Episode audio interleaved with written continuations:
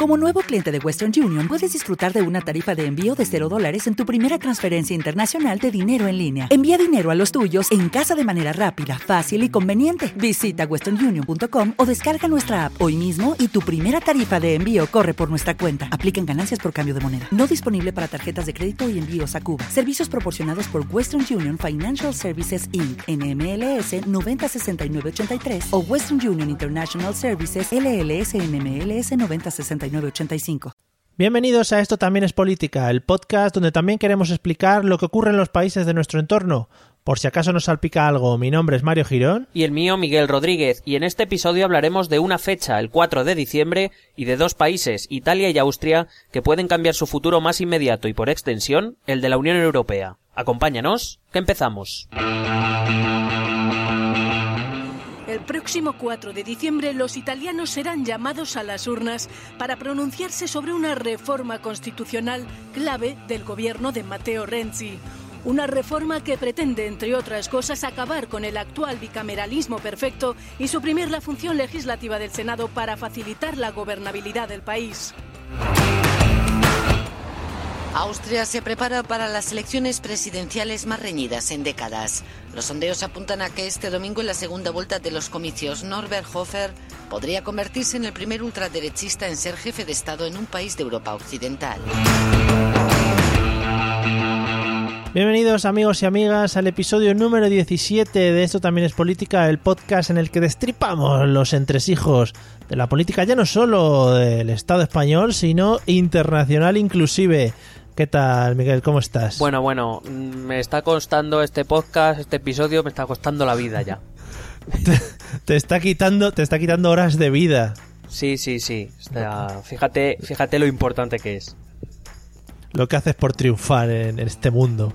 Madre mía, hay que, hay que, hay que sacrificar algunas cosas qué guay son estas conversaciones internas que no entiende nadie y que dirá, no, pues qué le ha pasado al pobre chaval, ¿no? Ah, que estamos, grabando ya. Ah, sí, sí, pero que se queden con la intriga, que eso es mucho más bonito. Que nos pregunten. Eh, bueno, hoy nos vamos a mover a un mundo súper internacional, tampoco muy lejano. Otras veces nos hemos ido más lejos, a Estados Unidos y cosas por ahí. Eh, pero esta vez nos vamos a mover un poquito por la Unión, Unión Europea, ¿no? Yes, European Union. Eh, oh, yeah. Sí, por... Eso, por si acaso tenemos algún oyente inglés que no se sienta mal, esa va a ser la única palabra que va a tener en inglés. Sí, bueno, y referéndum que lo entenderá porque es internacional. Ah, vale. Que, mm, pues sí, porque creo que es importante hablar de, los países de, dentro de la Unión porque muchas veces seguimos creyendo que sí, hombre, está, pertenecemos a la Unión Europea y tal, pero que bueno, que lo que pase en otros países no es tan importante. Bueno, yo creo que deberíamos empezar a, pensar ya que, lo que pase en los países de dentro de la Unión nos afectará directamente eh, o, indirectamente, pero de alguna manera seguro que nos afecta. Entonces está bien informarse también de estos temas, aparte de que, bueno, son dos temas bastante interesantes y que todo el mundo tiene que empezar a entender ya que la frontera natural que eh, forman los Pirineos ya se puede cruzar, o sea, ya no estamos aislados de Europa. Efectivamente, ya podemos cambiar de, país y eso. Yo lo digo por, por concretar más que nada, para que nos sintamos, para que sentemos las bases y a partir de ahí empezamos a, trabajar. Correcto. Bueno, entonces, eh, ¿qué pasa el 4 de diciembre, esta fecha de la que hemos hablado? Pues el 4 de diciembre, domingo, se celebra un referéndum constitucional en Italia que si, que si gana el no puede hacer caer al gobierno Renzi, o sea, caer a, otro gobierno, con lo cual eh, inmediatamente pasaríamos a tener unas nuevas elecciones en 2017, unas más por si acaso, para añadir un poco más de tensión.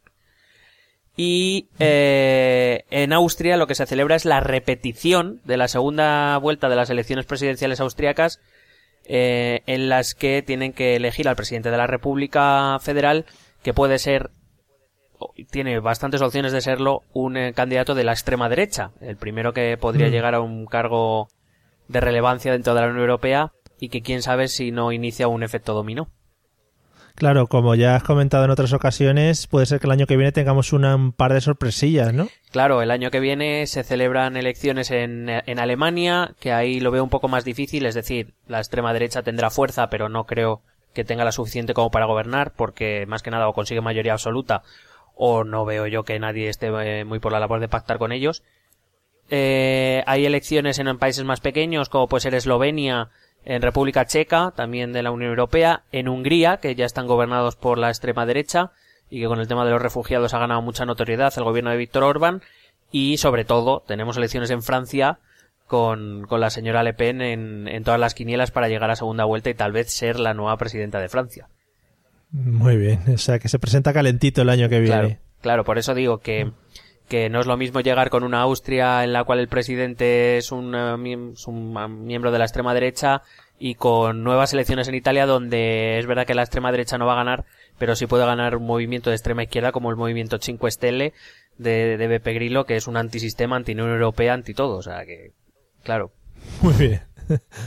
Sí, sí, nos colocamos un poco en los extremos, cosa a la que de momento no estábamos muy acostumbrados en las, en las diferentes políticas que se llevan en los diferentes países de la Unión. Efectivamente. Entonces el problema es ese, que puede crear ese famoso efecto contagio. Que, Bueno, la verdad es que en, en, España y Portugal son los países que de momento están aislando más de los extremos, eh, pero en el resto de Europa y empiezan a emerger esos partidos extremistas y esperemos que no lleguen muy lejos. Esperemos. Eh, ¿Por cuál empezamos? ¿Por Italia o por Austria? Empezamos por Italia, que es el más largo de contar. Me he puesto aquí el, el cronómetro, para si acaso. Venga, dale chicha. Pues eh, básicamente lo que se vota es una reforma constitucional que el propio Matteo Renzi, que es el primer ministro italiano, eh, ha ligado a su continuidad en varias ocasiones, aunque bueno, siempre cabe la, la duda, ¿no? De que un político pueda decir donde dije digo, digo, Diego. Pero bueno, en principio, la, que saliera el no, que venciera el no en este referéndum constitucional, supondría eh, que en 2017 Italia tendría nuevas eh, elecciones. Eh, además, a todo esto que hemos dicho de todas las elecciones que hay en 2017, no, debemos recordar que también hay que gestionar el Brexit, porque se nos había olvidado. Sí, sí, ya entraremos a tocarlo porque yo estoy muy insistente contigo con el tema del Brexit. Sí, sí, ya, nada, eh... pero me refiero que, que, por si acaso que ya no son solo elecciones, que, que también hay que gestionar el Brexit, eh, que no, no va a ser un año fácil para la Unión Europea este 2017. Se le van a juntar muchas cosas sí, sí, a Mariano. Sí, sí, sí, sí, mire usted, mire usted. Bueno, yo pulso Pobre, el botón y también hago elecciones en España. es verdad. Mariano, yo ya me le veo saliendo en el plasma con la mano del botón, que lo tengo aquí, eh. Mire, mire. Mire, mire todas estas elecciones en la Unión Europea, mira que le doy yo también, eh. Estaría guapo. Bueno, eh, más cositas de Italia. Bueno, vamos a ver un poco en qué consiste. La reforma. El fondo de la reforma constitucional Aparte, antes de, de, de meterme en, en, en, el tema, creo que es un tema interesante y que lo había que traerlo porque como aquí en España se habla mucho de que hay que reformar la Constitución, que hay que reformar la Constitución, sí. nadie dice muy bien cómo, pero hay que reformar la Constitución, pues bueno, hemos traído este ejemplo de reforma constitucional a ver qué le parece a nuestros oyentes. Sí. Porque en muchas cosas quizás se pudiera comparar a una posible eh, reforma en España. El fondo de la reforma se enmarca dentro de lo que es el sistema político italiano, que es un sistema nacido tras la Segunda Guerra Mundial, en la proclamación de la República.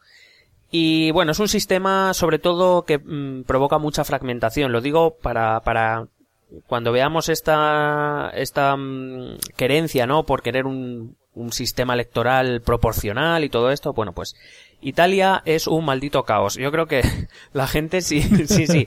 O sea, si creemos que nuestro sistema político es un caos, de, lo de Italia es para verlo. Sí. Eh, es un sistema muy fragmentado. Provoca, eh, es verdad que hasta ahora la ley electoral era una ley electoral en general bastante tendente a la proporcionalidad, con lo cual lo que provocaba era parlamentos muy fragmentados en los cuales la estabilidad, la estabilidad de los gobiernos o era, era muy muy muy precaria. Te doy solo, te soy, bueno ahora te daré algunos datos para que más o menos nos hagamos una idea. Es un sistema muy lento en la tramitación de leyes, o sea si creemos que el nuestro es lento, en Italia leyes, yo que sé, dos, tres años tranquilamente pueden tardar en salir. Claro, y, no y es verdad que es un sistema con mucho sistema de contrapesos pero claro, todo esto entorpece la acción. Quiero decir que, que probablemente lo ideal es buscar un, un, sistema medio, ¿no? Entre algo que realmente ofrezca garantías al sistema, pero que por otro lado no se eternice todo, porque entonces no sirve para mucho. Uh -huh. Te digo que es muy fragmentado porque, te decía, está muy ligado a su ley electoral, de la que también hablaremos porque este referéndum constitucional va muy ligado a una reforma electoral que también se ha aprobado hace poco. Eh, sus dos cámaras están muy fragmentadas, eso, pocas mayorías estables. Para que te hagas una idea, en Italia, eh, en los 70 años de república, desde 1948 hasta ahora, en 70 años ha habido 63 gobiernos. Joder. Quiero decir que, que no llegan al poco más del año, ¿sabes? Cada uno. Que, que en el mismo ya, año ha habido cuatro y cinco gobiernos. Porque no, porque Hombre, claro. al, al no poder formarse mayorías estables, pues claro, a la mínima lo hacen caer y el siguiente, que pasa el siguiente. Es una cosa que no cuaja, no acaba de Claro.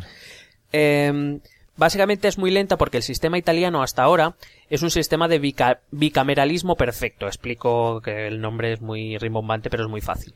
Significa que el, su Congreso, que es la Cámara de los Diputados, pero vamos, su Congreso y su Senado tienen exactamente los mismos poderes. ¿Y eso qué significa? Que si... Os voy a poner un ejemplo. Eh, el Congreso inicia una ley y aprueba un texto y se lo pasa al Senado. Y el Senado dice, no, mm, vamos a modificar esto. Modifica el texto y lo aprueba y lo manda al Congreso. Y llega al Congreso y dice, mm, no, hay que modificar esto y lo modifica y lo aprueba. Hasta que los dos cámaras no aprueben el mismo texto, la ley no sale adelante. Madre mía, macho. Claro. Lo que sucede en la mayoría de países de la Unión Europea, incluyendo España, es que normalmente una de sus dos cámaras, de aquellos países que tengan dos cámaras, eh, una tiene, digamos, una supremacía sobre la otra. Entonces, en un momento dado, el- se termina el proceso legislativo con lo que decida, en nuestro caso, es el Congreso. Eh, claro, hay muchas críticas porque, por ejemplo, nos hace ver que el Senado sirve más bien para nada. Eh, pero claro, en el sistema italiano, el Senado y el, y el Congreso son lo mismo. Entonces, hasta que no se ponen de acuerdo entre los más de 900 entre parlamentarios, eh, más de 600 congresistas, eh, perdón, eh, diputados y más de 300 senadores, hasta que no se ponen de acuerdo sobre un mismo texto las dos cámaras, allí no avanza nada. Pues muy bien, entonces tendrán unos debates muy ágiles. Sí, pues eso te digo que que una ley salga en año y medio es un triunfo.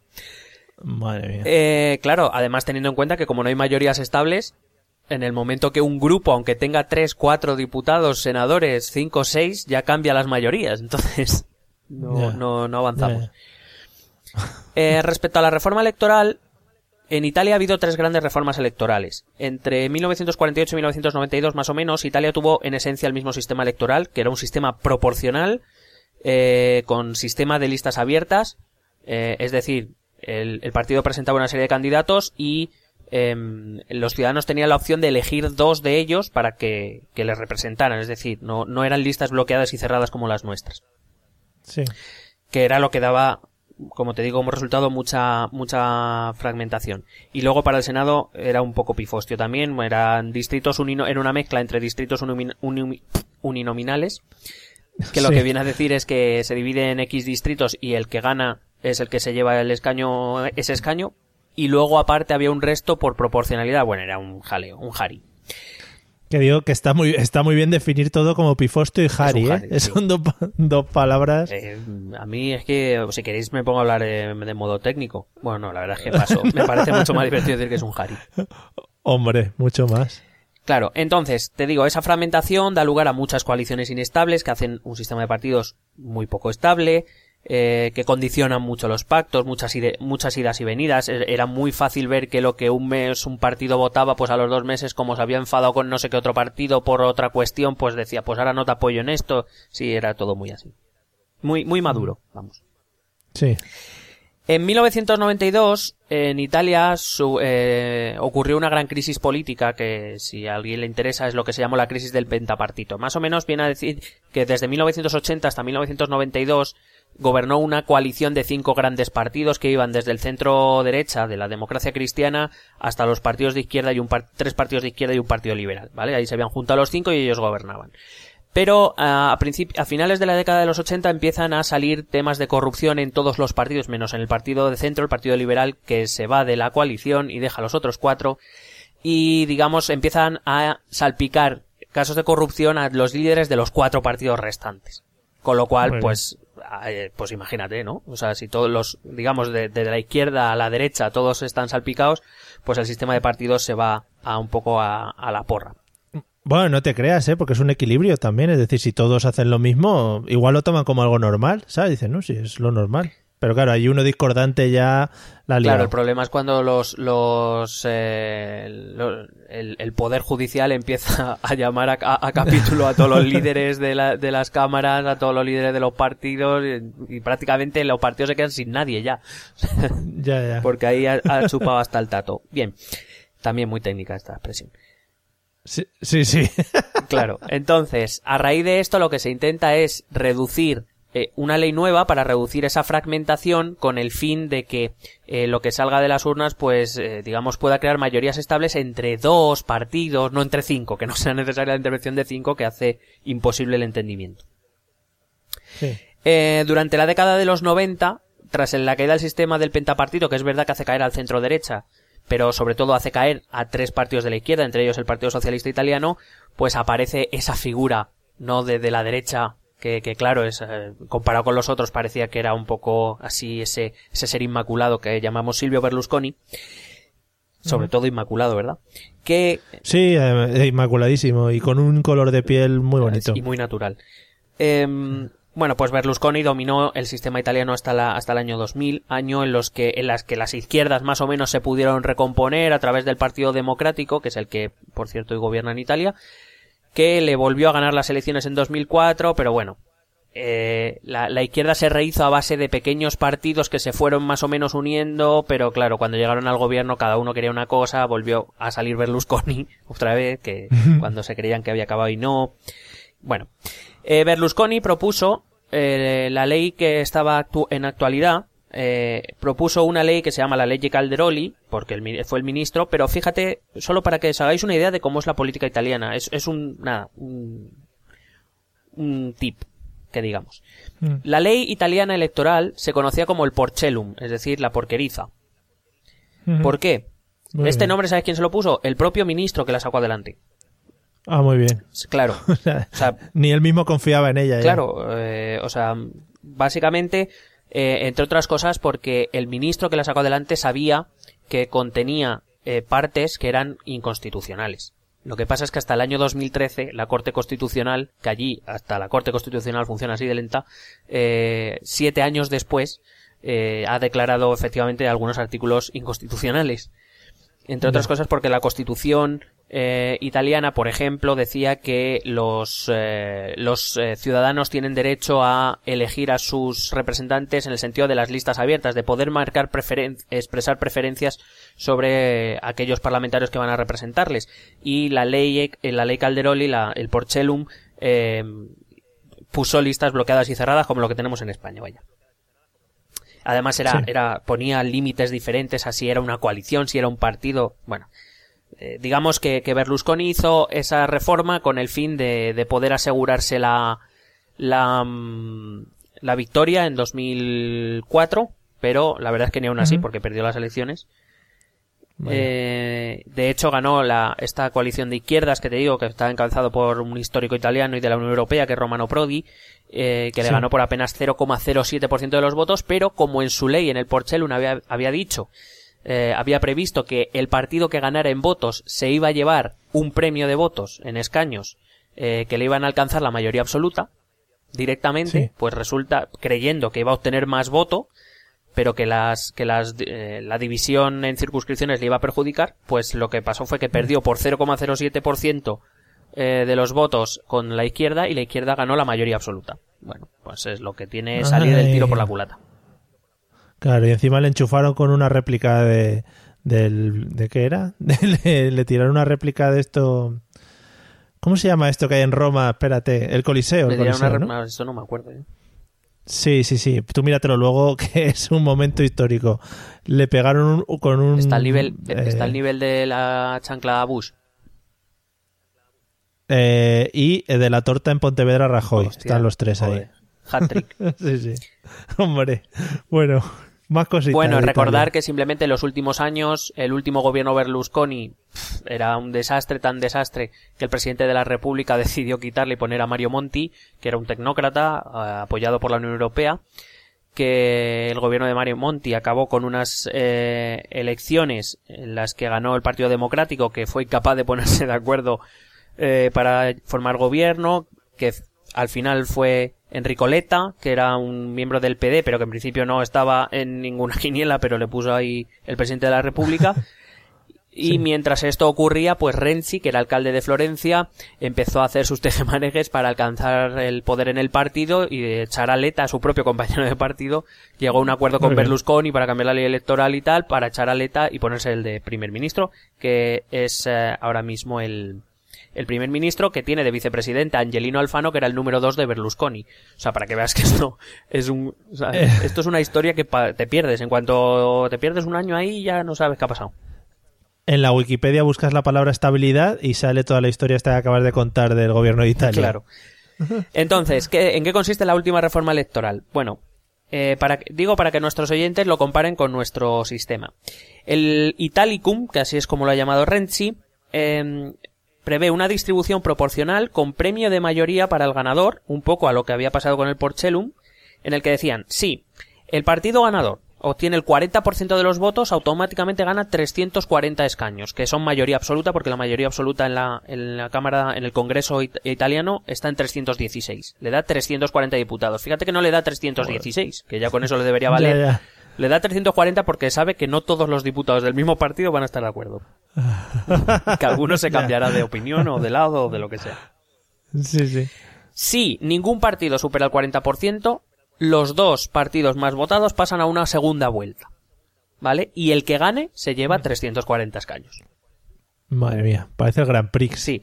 Pero vamos, la idea es que pase lo que pase en las elecciones, eh, eh, va a haber una mayoría absoluta dentro del, del Congreso. Claro. Sí, sí, eso te lo asegura, vamos, por las normas del Grand Prix Claro, este. y o sea, hay que decir, hemos pasado de un sistema en el que la proporcionalidad era muy alta y por tanto daba sistemas muy fragmentados a un sistema en el que mm, da igual que nadie obtenga ni siquiera el 45% de los votos, que da igual, o sea, con un 22% gana las elecciones y ya vas a tener mayoría absoluta. Bueno, que un poco, eh, no sé, extremista, ¿no? El cambio.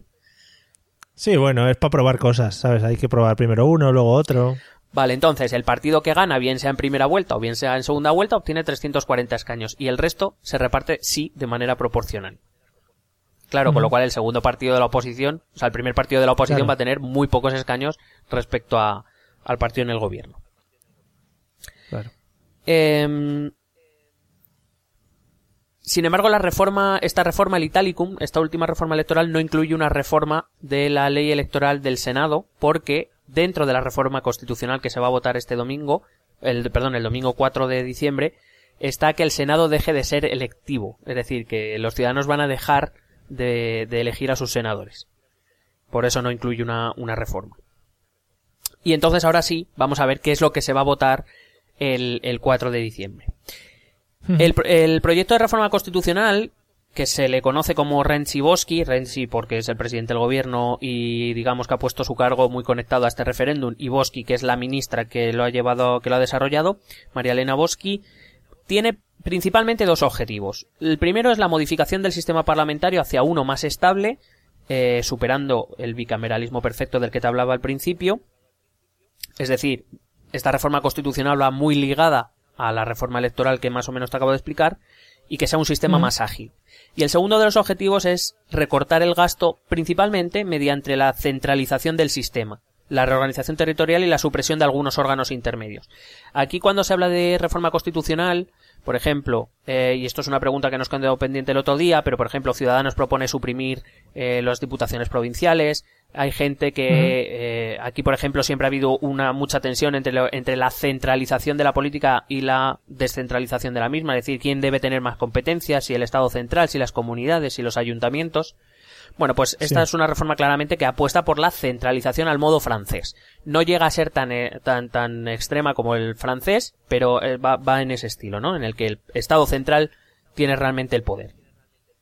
No es la primera vez que se, que se pretende una reforma en Italia de este calado, pero claro, si no son capaces de ponerse de acuerdo en casi nada, pues no Claro. va a ser. Vale. Em, esta reforma afecta a 47 de los 139 artículos que tiene la, la Constitución italiana, con lo cual vemos que es una, reforma muy profunda. claro. Es verdad que algunos de ellos son como consecuencia simplemente de, de- al cambiar el sistema, pues algunos eh, artículos dejan de tener sentido, otros hay que modificarlos simplemente por, por cuestión eh, organizativa. Eh, pero, pero vemos que es una reforma muy, muy importante. Entonces, yo he traído aquí solo los puntos más importantes, que es lo que, aparte es una cosa que afecta a, varios puntos muy importantes y se decidió que en vez de votarse uno por uno, se votasen todos a la vez.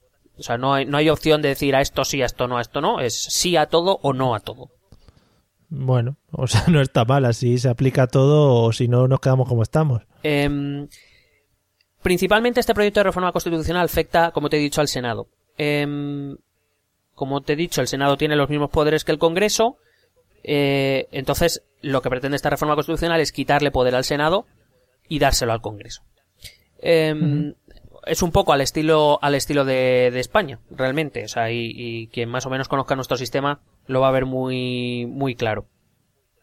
Antiguamente, bueno, perdón, si esta reforma constitucional no se llevase a cabo, se continuará de la siguiente manera. Solo se podía ser elegido senador a partir de los 40 años, es decir, ningún senador tenía menos de 40 años, y solo podías votar al Senado a partir de los 25. Y además, en Italia sí que existe, sigue, sigue existiendo la figura del senador vitalicio. Es decir, hay, hay algunos senadores que lo son para toda la vida ya. Según la reforma, el Senado dejaría eh, ser representante de la soberanía nacional, cosa que se le quedaría solo al Congreso porque son los únicos que se van a elegir mediante votación. Y pasará a ser una Cámara de Representación Territorial. No sé si esto nos suena, porque esto es lo que dice nuestra Constitución del Senado. Mm, que representa poco, pero eh, sí, se le llama. vale. Entonces, claro, el Congreso, al Congreso se le queda ser el representante de la soberanía nacional, ser la única detentadora del, del poder legislativo final, es decir, todas las leyes van a ser emanadas del, del Congreso sí o sí. En algunas todavía se va a mantener en aquellas que afecten a los territorios y en algunas muy concretas sí que se va a necesitar también la aprobación por parte del Senado, pero en líneas generales será el Congreso siempre quien tenga la última palabra. Y eh, te he dicho que debido a este bicameralismo perfecto, eh, todo se hacía entre las dos cámaras, incluido el nombramiento del gobierno. Aquí hemos visto que solo el Congreso quien cede su confianza al gobierno aquí en España. En Italia lo, eh, eran, eran las dos cámaras reunidas conjuntamente, se reunían ahí 900 y pica personas y, el, y además tenía que ser por, una burrada de escaños. O sea, por eso te digo que en 70 años 63 gobiernos. Eh, sin embargo, ahora se va a quedar solo en manos del, del Congreso. Es decir, que de facto el sistema italiano se convertiría en un sistema eh, como el nuestro, que algunos lo llaman bicameral, bicameral asimétrico, otros lo llaman monocameral participado, bueno, como queráis llamarlo, que el Congreso es lo que mola y el Senado menos, y ya está. Vale, al final, al final se van a quitar el rollo de mandar una cosa a un sitio a otro hasta que estén todos de acuerdo, ¿no? sí, sí, eh, el sistema que quiere... Ahora, ahora voy a eso, no me, no me hagas spoilers. Vale. Vale, vale. Eh, como digo, el Senado pasa a ser como el nuestro, como, como aquí en España, una cámara de segunda lectura, es decir, donde el Congreso sí que va a, a enviar los proyectos de ley por si tienen algo que decir, pero me refiero que puede, ellos pueden decir, pues mira, esto sería mejor así, y el Congreso decir, venga, que sí, y ya está. Y hacerle caso o no hacerle caso. Quiero decir que todo será, al final la última decisión siempre la, la tendrá el, el Congreso. Eh, solo se mantiene el bicameralismo perfecto, es decir, la, necesidad de la aprobación por parte de ambas cámaras en aquellos temas de política territorial, en, reformas constitucionales, es decir, igual que aquí, y de tratados internacionales con la Unión Europea. Porque eh, la Unión Europea se basa en la Europa de las regiones. Esto es algo no muy conocido, pero es verdad que la Unión Europea es la Europa de los Estados-nación, pero tiene muchas políticas de carácter regional. Eh, aquí en España generalmente las ayudas europeas se, se, conceden a regiones, no al país, en líneas generales. Mm. Mm. Eh, eso sí, como te he dicho, el Congreso se guarda una carta que la, llaman dentro de la reforma está puesto como la supremacía estatal, en la que eh, la última palabra sobre casi cualquier asunto la va a tener el, el Congreso, la Cámara de los Diputados italiana, eh, y da igual que sea un tema local, regional o lo que sea, o sobre el Senado mismo, finalmente decidirá el Congreso. También el Senado va a pasar de tener 315 senadores a solo 100, eh, de los cuales, de esos 100, 5 los va a elegir el presidente de la República, 21 son alcaldes elegidos en cada región y 74 serán elegidos entre los gobiernos regionales. Eh, pero a, raíz de sus, de sus elecciones, es decir, se, en la elección en la región de la Puglia, por ejemplo, eh, que por población le tocan X senadores, pues si el primer partido obtiene un 20% de los votos, pues obtendrá el 20% de los escaños que le que corresponden a la puya en el Senado. Solo, solo una cosita con esto, y supongo que algún día lo tocaremos más en profundidad si hablamos de las cámaras y tal, pero así en principio la reducción del número de personas dentro de una cámara, eh, ya sea legislativa o como sea, eh, favorecerá el hecho de que de tomar decisiones dentro de esa cámara, ¿no? Favorece, en principio lo que favorece sobre todo, yo no sé si la toma de decisiones, que eso dependerá de la voluntad de, de los miembros de la cámara, pero sobre todo favorecerá la discusión, creo que será mucho más ágil. Ahora, mm, también tiene sus pros, y es- eso por ejemplo podría ser un pro, la, la reducción de costes puede ser un pro, eh, pero Mm. también hay contras, como por ejemplo que cuanto más pequeña es la cámara, mm, menos capacidad tiene de representar realmente la, la, la opinión pública, ¿no? Porque cuanto menos capacidad tienes de, de hacerlo de forma proporcional o de, de- más o menos de intentar que se oigan todas las voces cuando tienes tan limitado el Sí, número. sí. Entiendo. Eh, una, de, una cosa que seguro gusta en España, se va a eliminar la indemnización a los senadores, igual que aquí, los senadores después de X años ah, tienen una indemnización, dado que estos no son elegidos por la gente, sino que además su, su mandato, o sea, su, su tiempo dentro del Senado es el mismo que dura el gobierno regional. Si el gobierno regional dura cuatro años, ese senador estará ahí cuatro años. Si el gobierno regional ce- cesa antes a los dos años, ese senador se va a los dos años y con el nuevo gobierno entrarán nuevos senadores por parte de esa región. Por supuesto, se quita la, la limitación de edad, se puede ser eh, senador desde los 18 años. Y digamos, estos serían los 100, y a estos 100 se, se añadirían los expresidentes de la República. Todos los expresidentes de la República, dado que se considera que tienen un bagaje, un conocimiento de la política italiana, pues se les nombra senadores de vitalicios, pero que van aparte de los 100. O sea, esos no, no, no cuentan. Ahora mismo, de hecho, por ejemplo, hay 104. O sea, si la reforma se produjese, habría 104. Los 100 elegidos de la manera nueva. Un Sí. expresidente vivo que hay, que es eh, Giorgio Napolitano, y al que no le debe quedar mucho, porque tiene 90 y pico años. y ahora mismo hay tres senadores vitalicios a los que se ha decidido, según la reforma, respetar, ya que estaban nombrados con anterioridad, que se extinga su mandato cuando fallezcan, dejarán de ser senadores, obviamente. Y, y ya no habrá más senadores de por vida, nada más que los expresidentes de la República. Bueno, respecto a la velocidad en la que se van a tramitar las leyes, evidentemente ahora va a ser muy, muy rápido, aparte de que ha introducido nuevos, eh, nuevos sistemas, nuevos trámites para que sean más rápidos, más ágiles. Pero claro, básicamente esta velocidad se va a basar en que, claro, como el gobierno va a tener mayoría absoluta en la Cámara, pues claro, eh, a ver quién le va a discutir, ¿no? Claro. Eh, de hecho, ahora van a cobrar especial importancia los decretos ley. No sé si te acuerdas de cuando hablamos de lo que ocurría aquí en España. Sí. Con la diferencia que, bueno, aquí los decretos ley han sido eh, usados y abusados con mayorías absolutas o mayorías amplias. Pero claro que ahora, por ejemplo, los- el gobierno de Rajoy se encuentra con ese problema, ¿no? Que, que necesita aprobarlo o, en menos de 30 días y no tiene una cámara que está muy a su favor. Mientras que, No. bueno, aquí en Italia, pues el decreto ley se tiene que aprobar en 60 días y, claro, cuenta con una mayoría absoluta en, el, en la Cámara de los Diputados, con lo cual, pues así, a priori, llámame aventurado y loco, pues no tendrá muchas dificultades para aprobarlo. Sí, porque el problema que decías antes de diputados tránsfugas y todo eso, ¿se da mucho o es habitual? No, a ver, no es que sean tránsfugas, sino que, claro, la necesidad, eh, al haber tantos partidos pequeños representados, pues en el momento que uno cambia de opinión ya te dejan bragas. O sea, mm, si, si, y ponerse de acuerdo entre dos, tres partidos ya es complicado, imagínate ponerte de acuerdo con otros cinco o seis. Ya, sí. Eh, pues eso, muchos, a- además varios de los partidos son coaliciones, es decir, son un partido grande, pero dentro de ese partido hay como partidos más, lo forman partidos más pequeños que no están de acuerdo en todo, esa es la, con lo cual, pues eso es como, pues es un Harry, un Harry, si es que no hay Vale. otra palabra. mejor. No, un Harry, un Harry, perfecto. También se cambia la forma de elegir al presidente de la República. Antes se, se bueno, digamos han bajado los requisitos, porque si no, claro, pues eh, además como se hace en sesión conjunta entre el Congreso y el Senado, se tenían que poner de acuerdo entre 945 parlamentarios, pues Ya. hazte una idea. Eh, una de las cosas que sí me ha llamado la atención es el endurecimiento de las condiciones de la participación ciudadana en, en Italia. Que, por si acaso, te voy a decir, sobre todo en lo que respecta a los referéndum, y a las iniciativas legislativas populares o ILPs, que te he traído lo que hay hasta ahora, lo que propone el referéndum y lo que ocurre en España, para que veamos un poco todo comparativamente.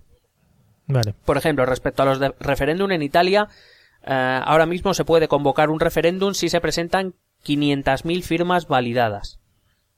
Eh, el- la propuesta de reforma lo que dice es que eh, se sube a 800.000 firmas, eh, eso sí, con un estudio constitucional previo. En el momento que se consiguen reunir y se presentan 400.000 firmas, se, se inicia un estudio constitucional previo.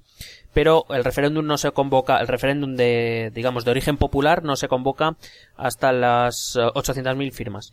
En España, hasta donde yo sé, nosotros ciudadanos no podemos convocar un referéndum a nivel nacional. De ninguna manera. Solo lo hace, eh, sí, de hecho, si no me equivoco, solo se Sí. hace, eh, bueno, lo firma el rey y solo a iniciativa del gobierno, me parece. No sé si el Congreso tiene en algún caso, pero me refiero, solo a nivel municipal, por ejemplo, y dependiendo de que el- la legislación municipal lo permita, se pueden convocar eh, consultas o referéndum desde, desde la ciudadanía.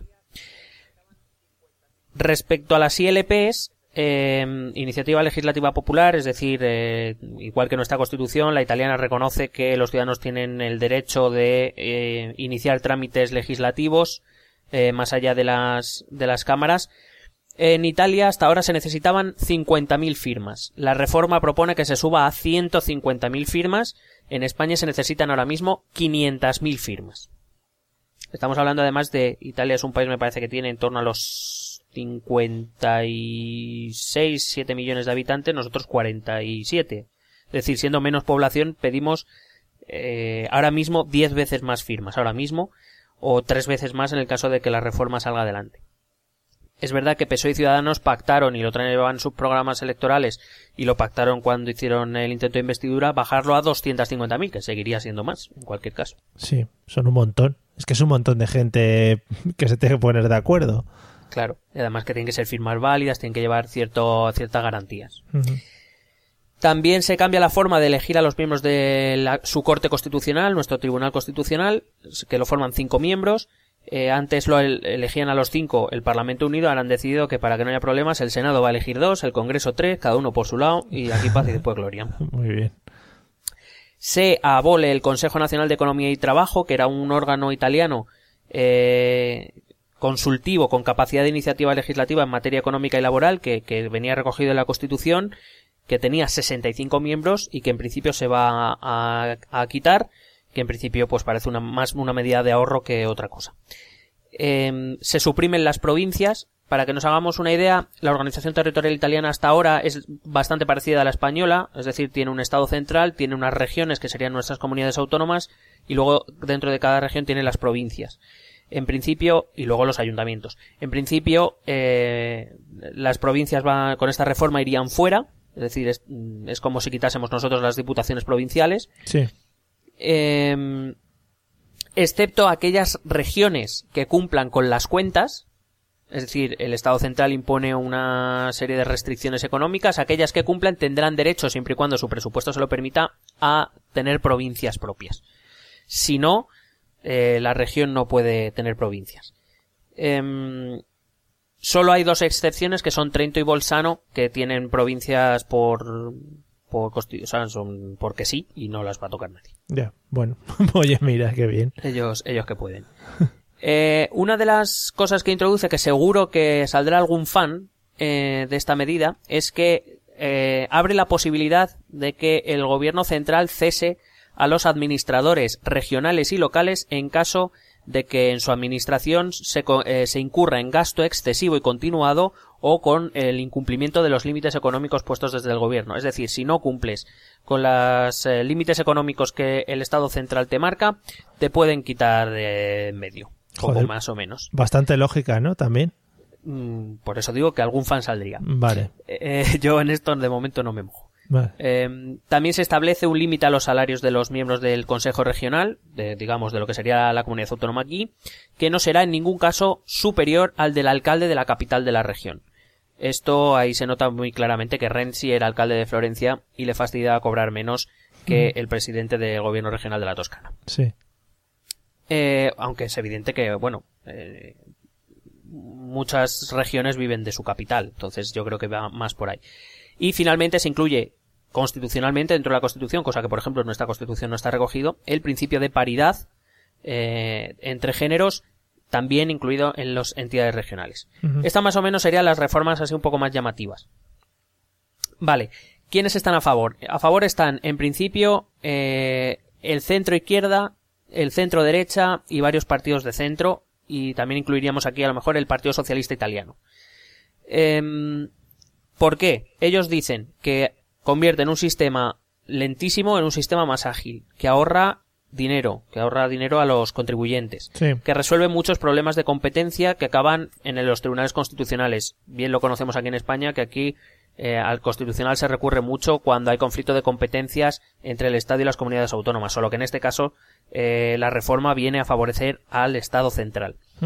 Eh, dicen que de esta manera se, al quitarles competencias e importancia a las regiones se reduce la corrupción, porque el clientelismo que también hemos conocido aquí, seguimos conociendo en algunas comunidades autónomas, se debe eh, sobre todo en eso, en algunas regiones, que al quitarles ciertos poderes que regresan al, al Estado central, pues se evita la posibilidad de crear, eh, digamos, digamos, se le quita a las regiones esa capacidad de concesión de ciertos servicios o ciertas cosas que crean esas redes clientelares. Y también que esa centralización permitirá la reducción que existe en Italia entre esa, esa brecha que existe entre el norte y el sur. ¿Quiénes están en contra? Bueno, están en contra la Forza Italia de Berlusconi, los conservadores, eh, los conservadores antieuropeístas que se llaman Fratelli d'Italia, el movimiento Cinco Estrellas, por supuesto que es un anti, viene a ser un anti todo en general, vale. y la Lega Nord, que es el partido de extrema derecha, solo que en Italia no es a nivel nacional, sino que es un partido como Lega Nord, Lega Norte, pues básicamente solo en el norte de Italia. Muy bien. Eh, ¿Por qué están en contra? Porque dicen que con esta reforma existe el riesgo de que el Senado no valga para nada, podemos decirles algo aquí en España al respecto. sí. Que al aumentar el número de procedimientos legislativos en realidad lo que hace es complicarlo todo, aunque no sé si eso es verdad, porque los procedimientos podrán ser muchos y muy complicados, pero si al final lo va a resolver una mayoría absoluta, pues tampoco yo veo el problema. Claro. Pues vamos, el problema lo veo, me refiero que no esta, esta queja no la entiendo muy bien. Dicen que el ahorro final es realmente insignificante porque lo que no haga las regiones lo va a tener que hacer el Estado y por tanto habrá que invertir en el Estado. Eh, que la abolición de la elección de los senadores aleja las instituciones de los ciudadanos, y aquí yo apostillo como si les importara. Em, por supuesto se quejan de una excesiva recentralización. Estamos hablando de partidos como la Liga Nord que tienen poder regional. En el norte de Italia ellos sí son un partido poderoso, pero en el resto de Italia no pintan nada. Eh, entonces, claro, si le quitas competencia, pues le quitas cosas. Le quita poder, básicamente. Y porque hay un riesgo de que el gobierno derive en autoritario, pues eso, al contar con la mayoría absoluta. Sí, claro, eh, para que yo me entere, es como si aquí algún partido regional, PNV, CIU, estos, eh, o aquí hiciésemos eso mismo, le quitáramos poder regional a esos. De hecho, aquí se quejan mucho PNV, Convergencia, Esquerra, que cuando el, el gobierno o el, el Estado decide asumir alguna función, pues eh, está recentralizando y por eso se quejan, porque en el fondo les están quitando poder. Ya, ya, ya. Los sondeos, que los vamos a coger con pincitas, porque he visto lo visto el éxito que estamos teniendo, pues eh, yo digo lo que dicen y cada, cada uno piense lo que quiera. Vale. De los últimos 71 eh, sondeos, es decir, todos los que se han realizado hasta el día de hoy que estamos grabando en Italia, 3 los gana el sí, 1 sale empate y 67 mm, dicen que va a ganar el no. Recuerdo que el no implica dimisión de Renzi. Elecciones 2017. Pero es verdad que las diferencias son muy cortas, suelen ser bastante estables, se manejan más o menos en, eh, en torno, claro, con el margen de error y todo, pues eh, en torno a un punto, medio punto. Y visto lo visto, pues eh, yo no me fío ya de nadie. Eh, pero sí es verdad que todas, la mayoría de encuestas que recogen este dato, sí recogen que entre indecisos y gente que se va a abstener, estamos hablando de, un, de casi un 36% de la población. Es decir, hay un, un margen evidentemente muy grande para que pueda ganar el sí, para que pueda ganar el no, o yo qué sé. Es que quizá también esto a nivel de población es una cosa que no, bueno, iba a decir que no le interese mucho, ¿no? Porque es un poco tema organizativo de gobierno y tal, de de cómo se van a organizar ellos de aquí en adelante. Eh, no te he entendido. Sí, quiero decir, tú a una persona le dices ahora, oye, bueno, eh, realmente lo que estoy diciendo quizá no tiene mucho sentido. Eh, le dices, no, es que ahora el Senado no va a valer para nada, el gobierno va a tener tales funciones, el otro tal, y más o menos son unos niveles muy altos, ¿no? Bueno, claro, eh, yo, por ejemplo, es una. A mí se me ha, se me ha criticado. Bueno, en ciertos círculos eh, hay mucha gente que es muy favorable al referéndum y en estos tiempos mucho más ahora aquí en España. Pero claro, el referéndum tiene un nivel de exigencia para el ciudadano, necesita informarse bien qué es lo que va a votar, porque al fin y al cabo es reducir muchos problemas, como estamos viendo, y muy diferentes, que si la paridad, que si el sistema sea ágil, que si hay que Mm. ahorrar, que si queremos esto, queremos lo otro, en un sí o un no. Es reducir un problema complejo a una cuestión que solo tiene dos posibles respuestas. Y además en este caso, en el caso italiano se ha decidido que se diga sí a todo o no a todo. Claro, tiene un nivel de exigencia por parte de las administraciones eh, a la hora de explicar qué es lo que se quiere reformar y por qué, pero tiene un nivel de exigencia de, de querer participar y, y de querer involucrarse en el referéndum, porque al fin y al cabo, este es tanto el sí como el no tienen consecuencias a nivel interno en su propio país. Sí, sí, sí. Y bueno, de hecho, por ejemplo, una de, las, una de las cosas más criticadas fue que el gobierno Renzi pusiera este, mm, este referéndum el 4 de diciembre, cuando ya se sabía que ese mismo 4 de diciembre lo que iba a haber eran las segundas, las, la repetición de la segunda vuelta de las elecciones austríacas. Digamos, ese impulso, porque creen que el- el factor miedo a que venga la ultraderecha en Austria puede digamos, decantar al final el voto a favor del sí, que es lo que defiende Renzi. Pero bueno, esto ya lo veremos el 4 de diciembre. Y si te parece, hablamos muy rápidamente de las elecciones en Austria. Pues sí, tocamos un poquito el tema de Austria, ya que hemos dejado bien clarito el tema Italia y podem- vamos a ver qué puede pasar allí. Pues mira, el 24 de abril se celebraron elecciones presidenciales en Austria para conocer al sucesor de Heinz Fischer, ¿has visto que bien pronunciado? Oh, yeah. Que era el presidente federal desde 2004, el presidente federal, no el presidente del gobierno, no el primer ministro, sino, digamos, el, el jefe del Estado. Mm. Vale, allí está limitado a dos mandatos de ocho años cada mandato. Oh, muy bien.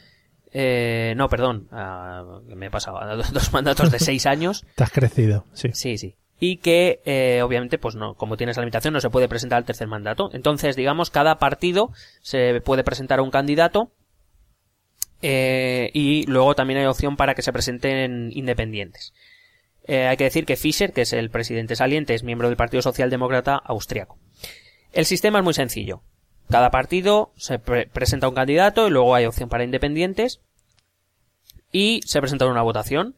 Eh, si uno de los candidatos obtiene eh, el 50% de los votos es nombrado automáticamente presidente, si no, se pasa una segunda vuelta con los dos candidatos más votados. Y el que gane, pues ha ganado. Y es el nuevo presidente. En la primera vuelta, el ese 24 de abril, ganó Norbert Hofer, que es el eh, candidato del Partido de la Libertad austriaco. Es decir, el candidato, porque yo no sé por qué estos partidos, bueno, sí sé por qué, pero estos partidos de ultraderecha tienen partidos, partidos de la libertad y cosas de estas, como yo que sé, como si estuvieran encadenados ahora sí, mismo. sí. Son Bueno, pues el bonitos. candidato de la ultraderecha sacó 35,1% de los votos y el segundo fue Alexander Van der Bellen, que se presentó como independiente, pero realmente es el candidato del Partido de los Verdes. Bueno. Y sacó un 21,3%. O sea, mira qué diferencia. El 22 de mayo se celebra la segunda vuelta entre ambos candidatos. El resultado provisional, es decir, esa noche electoral, dio la victoria al candidato de ultraderecha, a Hofer, con el 51,9% de los votos, pero el lunes, el lunes 23, se contó el voto por correo y el resultado dio la victoria a Van der Bellen con un 50,3% de los votos. Joder. Sí, sí. Sí, eh, un, un tema, un tema y supertensión. Sí, sí, un poco apuraete. Claro. Eh, esto fue el 22 de mayo. El 8 de junio, el presidente del Partido de la Libertad, este, el de la ultraderecha, eh, Sí. puso un recurso en la Corte Constitucional Austriaca en la que denunciaba que 30.000 votos habían sido contados antes de tiempo, que 50.000 lo- eh, eh, habían sido contados por personal no autorizado y que más de medio millón de votos fueron invalidados injustamente. Sí. El ministro del Interior eh, admitió las irregularidades en algunos votos, pero afirmó que no en el número que decía este, este partido de ultraderecha y que no en el número suficiente como para cambiar los resultados. Estaba pidiendo, bueno. estaba pidiendo el ojo de halcón, ¿no? Claro, estaba, sí, estaba pidiendo que bajara el juez de silla. Eh, dado que la diferencia final fue muy pequeña. Estamos hablando de que ganó con el 50,3% de los votos, que traducidos en, en votos, estamos hablando de una diferencia de no llega a 31.000 votos. Ya. Y que la sombra de sospecha salpicaba a casi 80.000 votos, lo que no quiere decir que fueran irregulares, lo que, lo que eh, vino a decir la Corte Constitucional es que, claro, no se podía demostrar y que ante la sombra de sospecha y dado que sí que se podía dar un cambio en el resultado electoral, lo que dijo la Corte es que había que orden, es que había que repetir la segunda vuelta eh, para, para clarificar la, la elección. Em, esta, esta segunda vuelta, esta repetición, se iba a haber celebrado el 2 de octubre. Pero resulta, esto también parece que no eh, parece más de propio de Italia o de España, pero no es de Austria. Eh, una serie de fallos en las papeletas y en los pegamentos, en el pegamento de los sobres que no debían pegar muy bien, Sí. ¿sabes? Claro. Pues hicieron que se volvieran a suspender porque claro, visto lo visto y con Claro. sobres que no pegan bien, pues Claro. eh, volvemos a la misma, pues otra vez a impugnarlo. Entonces el Ministerio del Interior dijo, vale, mira, paramos, la hacemos el 4 de diciembre y así no arreglamos este desaguisado y no hay y no hay movida. Que revisen bien las urnas de aquí al 4 de diciembre a ver si van a decir, no, es que la anchura de la rajita de la urna no... Pues como se resuelva tan apurado, pues tú verás. Sí, sí. Entonces, ¿qué pasa? Eh, los sondeos, eh, voy a hablar solo de las últimas cinco encuestas que ha habido en noviembre. Eh, ahora mismo el candidato de la ultraderecha es- tiene un 51% según los, los sondeos y el candidato de la izquierda el 49%. Vamos. De los últimos cinco sondeos, cuatro han sido para el candidato de ultraderecha y uno, eso sí, la- la- el último sondeo que he mirado, el último publicado, es a favor del candidato de la izquierda. Pero claro, en los sondeos de, de mayo, el candidato de la derecha sacaba una media de unos 3-4 puntos al candidato de la izquierda y acabó, pues eso, decidiéndose, aunque quites esos 77.000 votos en sospecha, un, un margen muy, muy reducido. Sí, Entonces, con lo cual, pues volvemos a lo mismo, los sondeos con pinzas. Porque jugárselo a penaltis no pueden, ¿no? Mm, es que en Austria no tienen mucho. Ah, fútbol no. No, tienen muy buen, claro, no tienen muy buenos tiradores de penalti. Vale, vale. Bueno, entonces, aquí qué es lo, lo interesante. Las posibles consecuencias de que, de que saliese el candidato. Si sale el candidato de izquierda, no, digamos, entra dentro de lo normal, con lo cual, pues no, no parece que nos vaya a afectar mucho. Pero si gana el candidato de extrema derecha, van a ocurrir dos cosas. La primera es una situación interna, en el sentido de que ahora mismo está, en el, está el gobierno eh, en coalición el Partido Socialdemócrata y el Partido Popular austriaco. Es decir, lo que aquí sería PP y PSOE Sí. están gobernando en coalición. ¿Vale? Tienen 99 escaños de 183, la mayoría absoluta está en 94, es decir, tampoco es que tengan una mayoría demasiado holgada entre los dos, y pensando que es fácil que en algún momento eh, su Partido Popular y su Partido Socialista dejen de estar de acuerdo en algo y se peleen, Sí. porque bueno, estas coaliciones de derecha y de izquierda pues tienen esa- ese riesgo, es decir, es una coalición débil. Em, pues claro, estamos hablando de que la ultraderecha hubiera ganado la presidencia de la República y además vamos en que 2017 Austria también podría tener elecciones. Si, si no hay problemas en la coalición, las siguientes elecciones son en 2018. Pero, claro, estamos hablando de que la ultraderecha ha llegado ya a un puesto de responsabilidad. Y sobre Claro. todo es la segunda gran consecuencia, es que eh, esto puede crear un efecto contagio en los países de alrededor, principalmente en aquellos que tienen citas electorales en 2017, que es lo que decíamos antes. No sabemos si este gobierno eh, de socialdemócratas y populares va a aguantar, eh, pero claro, sería un buen, sería un indicador fiable que el hecho de que gane la ultraderecha las elecciones presidenciales, pues a lo mejor quiere decir que ese partido de ultraderecha, que ahora mismo es el tercero en representación en la Cámara, aunque bastante lejos de los otros dos, pues puede que tener, tener posibilidades de alcanzar un gobierno, porque es verdad que el presidente de la República Austriaca es como nuestro rey, o como casi, Sí. en general casi todos los presidentes de repúblicas, que no, que están ahí más para figurar que para otra cosa, no tienen muchos poderes, que digamos. Sí. ¿Y alguna consecuencia así rápida que podamos tener nosotros con estos, bueno, con, no, solo, no solo con lo de Austria, sino con lo de Italia también? Bueno, principalmente es eso, ¿no? La, la primero la incertidumbre que genera no solo a nivel interno, que también, sino sobre todo al proyecto europeo. Y ese efecto contagio que, al fin y al cabo, los partidos de extrema derecha no son muy amigos de la Unión Europea. Claro. Estamos hablando de, de que puede poner en, en riesgo serio el, el proyecto comunitario. Y sobre todo el- es el efecto contagio que pueda llegar a Francia. Quiero decir, a lo mejor sin Eslovenia o sin Hungría el proyecto europeo puede seguir adelante, pero sin Francia ya lo veo más complicado. Eh, el hecho, parece que no, pero el hecho de ver que en otros países, pues eso, gana el Brexit, gana Trump, eh, si ganaran en Austria, si hay eh, elecciones en Italia y gana el movimiento Cinco Estrellas, que es un antitodo, ganan movimientos antieuropeos Y eso puede, parece que no, pero puede, puede hacer que, que esa ultraderecha francesa entre en, en ese, eh, en ese mm, bullicio de, de, de- de realmente poder ganar las elecciones, alcanzar el poder, sacar a Francia de la Unión Europea y derribarlo por completo. Sí, sí, sí, sí. Se están metiendo desde dentro para derrocar Sí. al sistema. Claro, es, es al fin y al cabo lo, lo que Bueno, es están al, fin- al final es el juego de la democracia, también, también participan, o sea que no... Claro. En Se fin. presentan a elecciones y las ganan. Pues eso. Claro. De hecho, uno de los movimientos eh, en Francia, que han sido poco las primarias del Partido Conservador, digamos, partido de la derecha, Mm. que eh, por cierto le vino a decir a Sarkozy, mira, que no vengas más ya. Eh, pero los dos candidatos evidentemente son conservadores, pero aquel que ha ganado la primera ronda y que parece que tiene más opciones de, de convertirse en el candidato de la derecha en Francia y que se supone que va a llegar a la segunda vuelta con Le Pen, es un candidato de ultraderecha, solo que digamos que no defiende la salida de la Unión Europea, pero vamos, parece que en Francia vamos a tener derecha o derecha. Vale, bueno. O sea que... Estaremos Pero al ya loro. hablaremos de esto cuando llegue. Estaremos al loro. No sé si te queda algo por ahí por terminar. Pues no, si quieres hablamos de lo de Justin Bieber, pero vamos. Ah, muy bien, podría. Pero yo creo que hacemos un capítulo especial, ¿no? Sí, la verdad es que podríamos hacerlo. Vale, pues no, Si entonces. quieres, para, si quieres para Navidades, para despedirnos hasta el año nuevo, pues hacemos uno dedicado pues, a Justin Bieber, a Operación Triunfo, ¿no? Un poco, vamos, Vale. los temas serios, vamos. Vale, sí, sí, lo que nos importa a todos al final. claro. Bueno, pues vamos a, a despedirnos como siempre diciendo los métodos de contacto eh, en los que esperamos eh, fervientemente vuestras dudas o súplicas o piropos, lo que queráis. Eh, sí, lo- piropos bien. Eh, el correo, esto también es política, arroba gmail.com, en Facebook, arroba, esto también es política, no, arroba no, porque he dicho arroba. Bueno, en Facebook, arroba, esto también arroba. es política. En Twitter, arroba ETE política. Y en el blog, esto también es política.wordpress.com.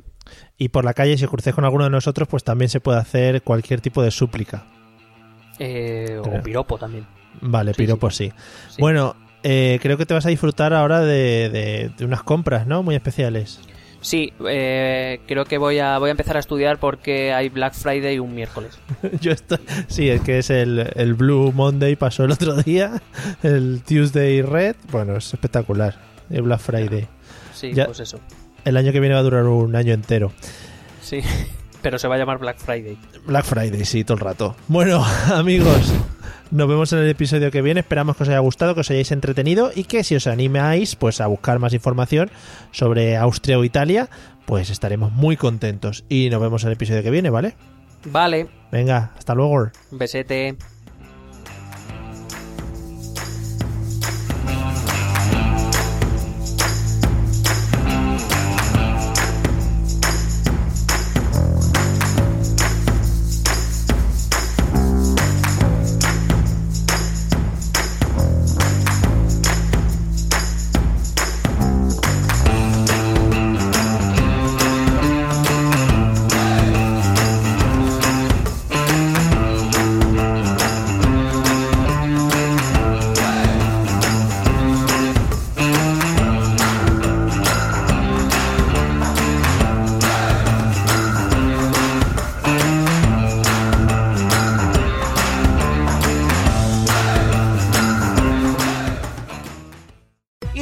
Ryan here, and I have a question for you. What do you do when you win? Like, are you a fist pumper? A woohooer, a hand clapper, a high fiver. I kind of like the high five, but if you want to hone in on those winning moves, check out Chumba Casino. At ChumbaCasino.com, choose from hundreds of social casino style games for your chance to redeem serious cash prizes. There are new game releases weekly, plus free daily bonuses. So don't wait. Start having the most fun ever at ChumbaCasino.com. No purchase necessary. Group. Void were prohibited by law. See terms and conditions. 18 plus.